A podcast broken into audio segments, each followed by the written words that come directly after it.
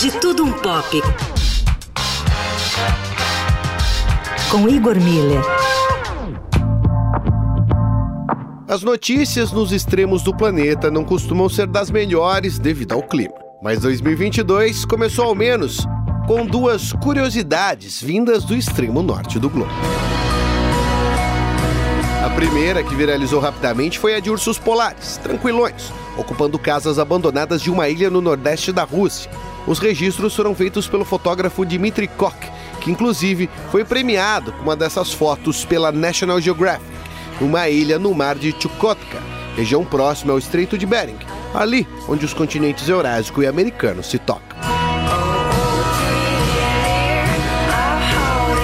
A região era uma antiga estação meteorológica, construída em 1934 durante o regime soviético. Foi abandonada em 1992, logo ao fim desse período.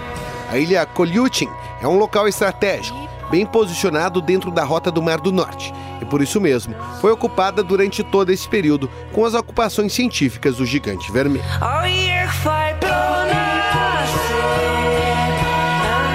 Apesar de haver indícios da ocupação da ilha há mais de 1.500 anos, ela ficou completamente desabitada desde 92, tendo a presença humana mais próxima a 14 quilômetros dali, via mar, fator que fez a vida animal poder prosperar novamente, a ponto dos ursos polares ocuparem as casas abandonadas com a maior tranquilidade do mundo, assim como outras espécies como arças e diversos pássaros.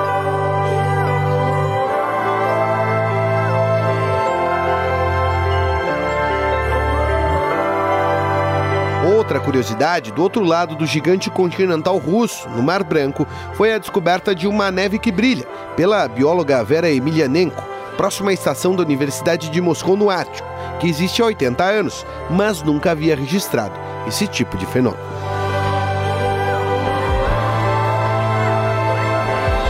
A bióloga, acompanhada de um garoto, filho de outro biólogo da estação e dois cachorros, notaram o brilho e perceberam que conforme apertavam a neve nas mãos ou os cachorros passavam por cima correndo, intensificava o brilho. Ao levar amostras da neve para a estação, a análise descobriu a presença de pequenos crustáceos bioluminescentes, chamados copépodes, que costumam conviver longe da costa.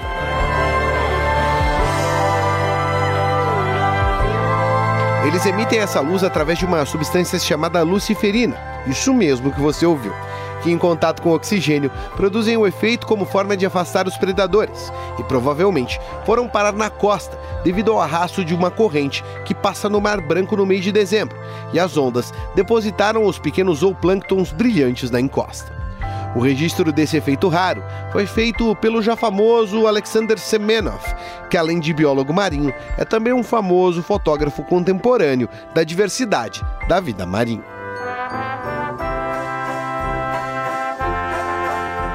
Com os trabalhos técnicos de Afrânio Vanderlei e Gormila, falando um pouco de tudo, de tudo um pop.